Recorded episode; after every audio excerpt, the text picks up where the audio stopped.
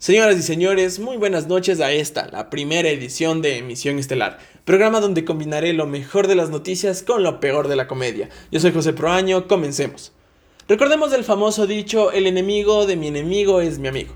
Y en este caso, nuestro amigo, a quien le enviamos la mejor de las vibras, es el COVID-19. Así es, mis bonitos, esta enfermedad golpeó con fuerza a la Casa Blanca, infectando a nuestro presidente Ricitos de Oro, Donald Trump, y a la princesa de ese castillo encantado que poco a poco pierde su encanto, Melania Trump. Pues la verdad es que no le deseo esto a nadie, pero imagínense, hacen campaña diciendo, y cito textualmente, va a desaparecer. Un día, será como un milagro, desaparecerá. Las mascarillas serán de uso voluntario, puedes usarlas, pero no tienes que hacerlo. Yo decido no hacerlo. Hasta que nuestro COVID, con el cual ya convivimos más de seis meses, que poco a poco se ha convertido en nuestro mejor amigo, dijo, sostén mi murcielaguito y ¡zas! Hizo que al fin este señor quiebre la mano cuando el día jueves anunció, esta noche Melania Trump y yo dimos positivo para COVID-19. Imagínense cuánto odio le tienen a este señor que la directora del Departamento de Salud Pública y Medio Ambiente de la OMS, María Neira, ha comentado lo irónico que es que el presidente de Estados Unidos, Donald Trump, y su mujer, Melania Trump, hayan dado positivo de COVID-19. Ahora esperemos a ver qué pasa con el presidente Donald, el ricitos de oro Trump, y su princesa Melania Trump. Regresamos.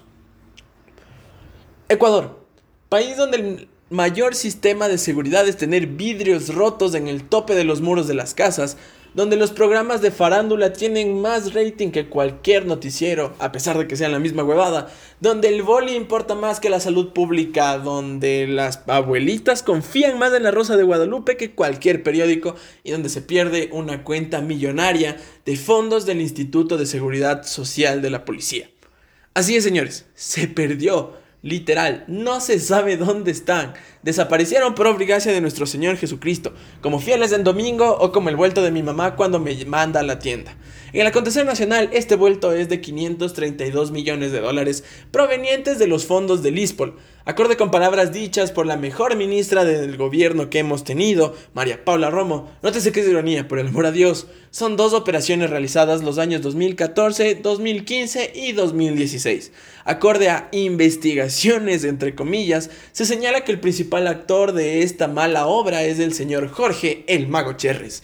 Imagínense qué huevotes de decir que se desaparecieron 532 millones de dólares. No centavos, no papas, no frijoles.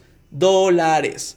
Ahora bien, como era de esperarse, porque hashtag Ecuador, esto desencadenaría el mayor conflicto de los últimos tiempos. No es Mayweather contra Pacquiao, no es Mayweather contra McGregor, no son los del A contra los del B, no es Iván Drago contra Rocky Balboa, no es Emelec contra Barcelona. El conflicto que marcaría generaciones es Dajik contra Cherres.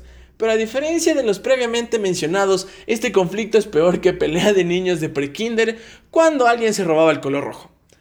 Ambos están diciendo que el uno es culpable y el otro salió con un insulto que me llegó hasta mí. Cito textualmente.